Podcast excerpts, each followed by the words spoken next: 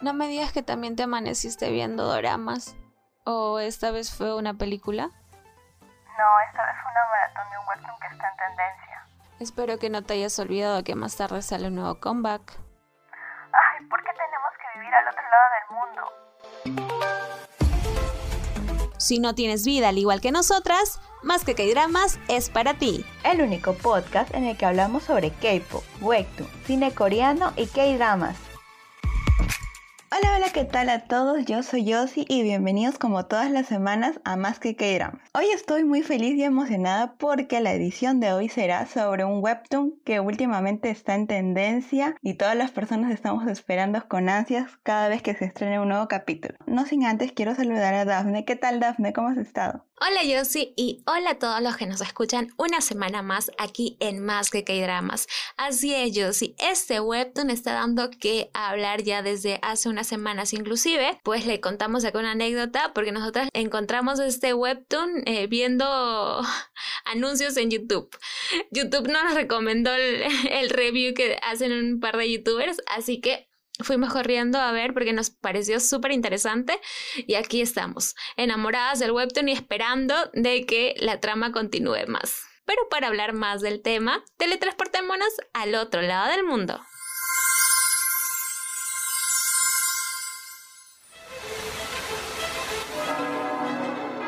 Y el webtoon que hablaremos el día de hoy es La emperatriz divorciada. Este título es como que impactante porque sabemos que cuando hablamos de imperios, de reyes, de reinas, tenemos una cultura y unas leyes bien marcadas. Por esas épocas las mujeres no teníamos muchos derechos, éramos menos, ¿no? Y algo así vemos en el personaje principal que es la emperatriz Navier.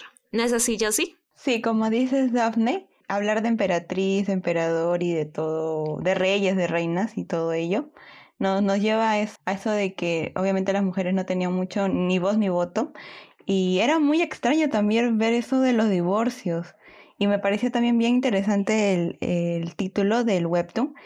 Y ya pues desde ahí comencé a leerlo y personalmente el primer capítulo a mí me dejó impactada. O sea, cuando yo leí el primer capítulo y pasó lo que pasó, dije, ¿qué? ¿Qué está pasando acá? Y este me, incentivó a leer el siguiente capítulo, el siguiente capítulo, hasta que ya me quedé en el último. Acá en el Webtoon Latinoamérica solamente tenemos 28 capítulos, pero sabemos que eh, en otro idioma tenemos pues ya los capítulos más avanzados. Y como dices, pues yo sí, el, el primer capítulo como que te dice todo y no te dice nada a la vez. Es raro te dice el final de la historia tal vez o el punto clímax de la historia como que no se guarda para nada.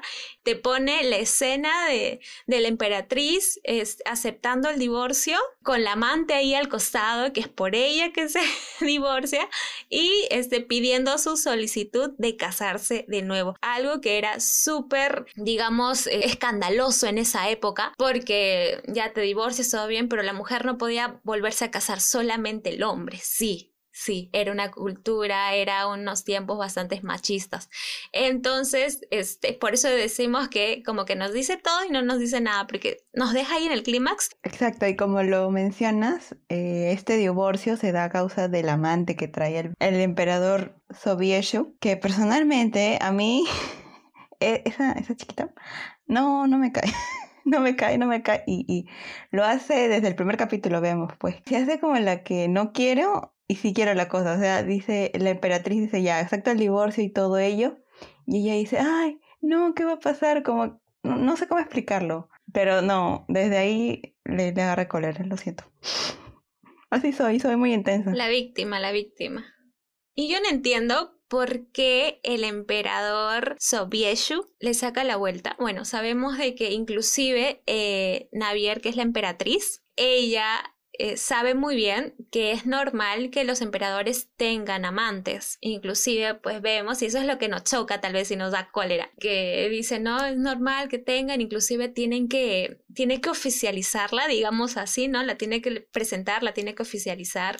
Y, y hacen todo un, un ritual y yo era como que... Claro, una ceremonia creo que era. Sí, como que para que todo el mundo sepa que el emperador tiene amante. La historia nos cuenta de que ellos dos se conocen desde chiquitos han pasado la niñez, la adolescencia, la juventud juntos, que su matrimonio ya era planificado y que ellos inclusive pues en la juventud contaban y planificaban todo lo que iban a hacer con el imperio cuando ellos llegaran al poder, ¿no? Llegaran al trono. Y todo eso no pasa, porque una vez que se casan, parece de que todo se arruina, se dejan de hablar, inclusive vemos que en el segundo capítulo eh, los dos están en una mesa almorzando bien distantes, inclusive le dicen, no, almorzamos una vez por semana juntos y ya me estás molestando cuando ella viene y reclama, o sea, vemos que la amistad, la unión, la, digamos que la química que existía entre ellos, que puede ser como amigos, se había desvanecido desde que se casaron. Creo que eso habrá sucedido quizás por la presión que tuvo el emperador.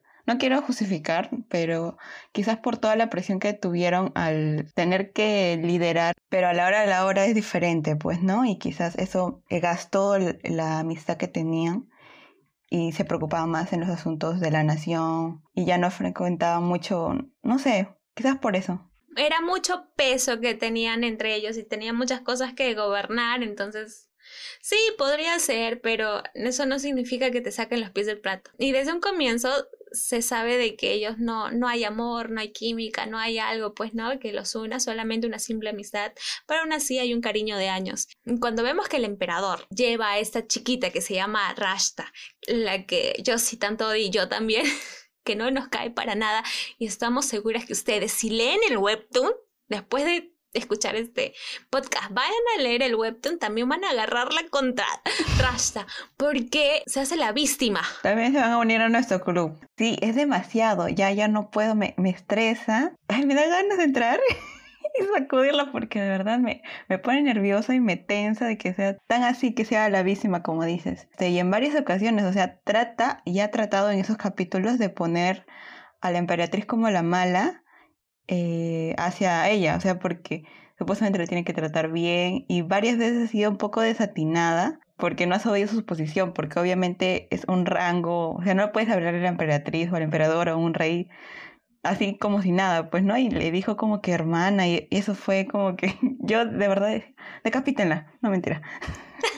O sea, no, no se puede poner al nivel de la emperatriz, pues, ¿no? Y, también vemos que la emperatriz es súper sofisticada y toda inalcanzable y toda... Ha sido criada, pues, han sido familia real. Sí, exacto, sí. Recordemos que Rashta la, la traen, eh, que el emperador lo trae, digamos, de, de ser esclava, algo así, pues, ¿no? Le encuentra, es bonita, pero aún así eso no justifica que que se nota que quiere estar ahí por poder, se nota, por, no tanto por poder, sino por los lujos que puede ostentar. Y también su llegada es como media controversial porque creo dentro de las leyes que tenían ahí en la nación, era como que el emperador podía tener amantes, pero eh, tenían que ser doncellas, o sea, dentro del círculo social que tienen, que manejan, y no una esclava.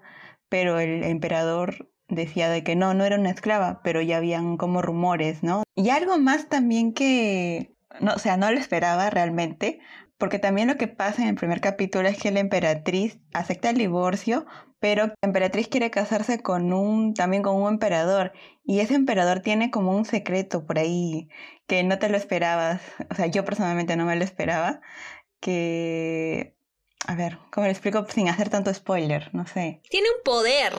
Sí, tiene un poder. Se puede convertir en algo. Ya, ha ido más, no voy a decir más. Exacto, se puede convertir en algo que ustedes se enterarán. Como digo, para que lean el webtoon, de verdad que está interesantísimo y no se van a arrepentir. Y este otro emperador, Henry, tiene la fama de ser pícaro, de ser coqueto, de ser mujeriego. Está soltero, no está casado, ojo, pero aún así tiene la fama de estar con una, con otra, de coquetearla, bla, bla, bla. Y pues es de esos personajes creídos, ¿no? Que ve y él es guapo y donde va él, este, así como su entrada me hizo recordar a los F4, así, así toda deslumbrante. solamente que no hay cuatro, solamente está él y, sus criados, porque es alucinante también que ellos tengan que andar sí o sí, tanto la emperatriz como el emperador, con sus eh, ayudantes, digamos, con personas alrededor que los respaldan, que los cuidan, que les atienden, que están pendientes de todo. Entonces, él se presenta porque hay una gala, una gran gala, y que vienen todos los emperadores, todos los, digamos, altos rangos de varias, de varios imperios y uno de ellos es él y viene a esta gala que es por semanas, porque ahí se las fiestas por semanas. Él no sabía lo que estaba pasando en, en, la casa de real, en la casa del imperio con la pareja imperial. Él llega. Y después nos enteramos de quién es. Ya, con esto ya, ya, así entre líneas hemos dicho muchas cosas. Pero sí, comienzan a tener como una, como textear ahora, pero era con palomas, con, con aves. Exacto. En ese momento le mandaba... Twitter, Twitter. Twitter, ajá, exacto. En ese momento le mandaba un mensaje, entonces la emperatriz le respondía y enviaba otro mensaje, pues para saber. Al principio no se, no se sabía quién es, quién estaba al otro lado, pero luego sabemos que es el, el emperador Henry. Y así se van conectando y hablando así y se ve una relación un poco cercana a comparación de lo que tiene con, con el emperador, ¿no?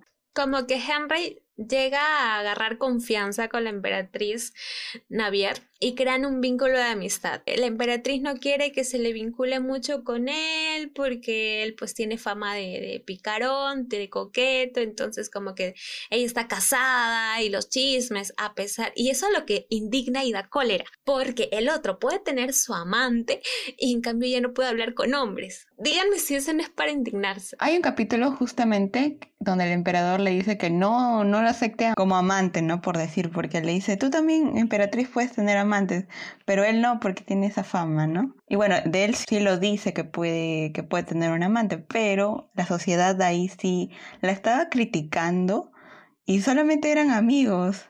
Y también algo que vemos mucho de, de la emperatriz es que es una persona muy capacitada. O sea, justo cuando tenía eso de, la fiesta que habían organizado, tuvo un, una pequeña conversación con un emperador también de otra nación que era un poco raro y él no hablaba mucha conversación con las otras personas, ella puede lograr despertar el interés en él que él creo que tendría que invertir en algo de algo de naciones que no entendí muy bien. O sea, es bueno para la nación de la emperatriz, ¿no? Tenían que ser alianzas algo así como se hacen actualmente entre países, ¿no? Esta vez eran en naciones, entre imperios, tenían que hacer alianzas y formar pues proyectos para ayuda, etc. Y le dan a ella la capacidad de decidir, de liderar este proyecto y lo hace de forma muy, muy admirable. Por lo mismo que decíamos, sí, que ella venía de una familia real. Ella estaba educada para ser emperatriz.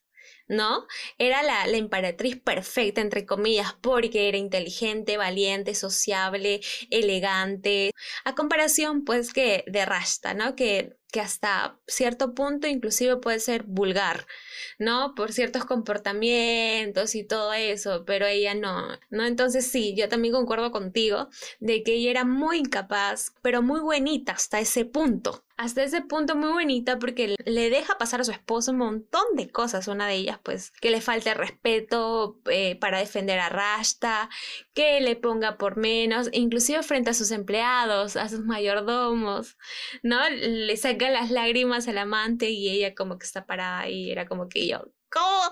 Yo, como dices, ¿no? Da ganas de meterse en el webtoon, volverse un dibujito. Yo, yo estaba eh, team de las sirvientas de la emperatriz. Yo era ellas, indignada. Sí, me acuerdo en los primeros capítulos de las ayudantes de la emperatriz le decían como que, emperatriz, el, el emperador ha encontrado a una esclava que la ha venido para este para bañarla, para asearla, para todo. Y dicen que es hermosa y quizás pueda pasar algo con ella. Y la emperatriz, no, toda tranquila y todo. Eso sí, era como el otro team de la, ayudante. Como que emperatriz, o sea, despierte, de verdad, de verdad se va a convertir en amante del emperador. Y eso va a ser un dolor de cabeza, pues, ¿no? Y sí lo vemos a lo largo del webtoon. Y ya como decimos, actualmente solamente tiene 29 episodios no nos da mucho, está justamente contándonos cómo es que se da el camino para que ella pida el divorcio. No sabemos cómo se da, pero imagino que hay muchísimas cosas más que van a venir y entre ellas pues que Henry va a abrir su corazoncito, porque como habíamos dicho era, era pues eh, todo egocéntrico él, pero con la emperatriz Navier pues abre su corazón y ve al otro lado. Él trama algo. Sabemos que por el poder que tiene no es algo único, es algo e, él es, tiene algo. Le iba a decir a la emperatriz, la emperatriz todavía no lo sabe, entonces está dudando todavía. Entonces nos quedamos con eso, justo en el clímax. Yo espero que no sea nada malo en contra de la nación de la emperatriz, porque sería muy trágico. No sé. Igual siento que se va a ir por ese lado. Siento, siento eso, que va, va a haber mucho por resolver. Y también algo que, es, que quisiera saber es qué va a pasar con la amante, porque también tiene como que su historia detrás, ¿no?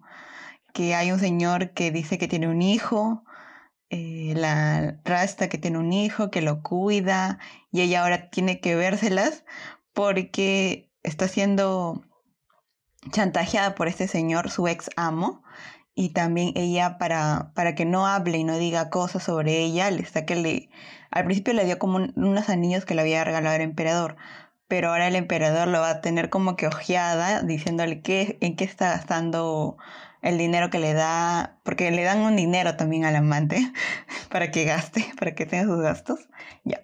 En qué va a gastar todo el dinero o si no los regalos que le da el emperador, en dónde están, pues porque se dio cuenta el emperador que algo extraño había pasado con los regalos que le había dado. Entonces también no sabemos cómo va a ir desarrollándose la historia de Rasta. Ojalá que se descubra todo y se vaya del, del imperio, no moleste, y que la emperatriz se divorcie. Definitivamente, que se, y que se quede con Henry. Yo siento de que sí va a irse por ese lado, como dices, él va a tramar algo contra el, ese imperio, porque recordamos que el imperio del oriente y del occidente hay choques, hay choques, y es una de las cosas también que por la que no quiere que se vaya con Henry, porque es del otro imperio, del imperio pues opuesto, pero siento de que su amor le va a ganar y va a doblegar su corazón y ya no va a tramar nada. El que sí creo que va a dar lucha y pelea es precisamente el ex amo de Rashta, porque como dices, le dio un anillo. Y ese anillo vemos en un capítulo que el emperador Sobeshu le dice a Navier que ese anillo tiene poderes este anillo tiene poderes, entonces fácil y el amo encuentra los poderes y va y ahí causa un conflicto entre imperios y la que va a solucionar espero que sea la emperatriz Navier. Entonces ahí felices y todos, empoderamiento de la mujer al mil porque de una y otra manera ese es el tema central, ¿no? ¿Cómo es que la emperatriz logra empoderarse a pesar de que esté bien que le saquen la vuelta, esté bien que le pongan por menos, esté bien que tenga que callar cuando le pidan y todo eso, ¿no? Es cómo sale y ella se muestra decidida y fuerte a sobresalir a pesar de las circunstancias. Así que vayan, les recomendamos muchísimo este webtoon, se llama La Emperatriz Divorciada y esperen porque está en emisión, se publica cada semana. Sí, definitivamente les recomendamos este webtoon y esperemos que también hayan disfrutado este podcast. No sin antes hacerles recordar que nos pueden seguir en nuestras redes sociales.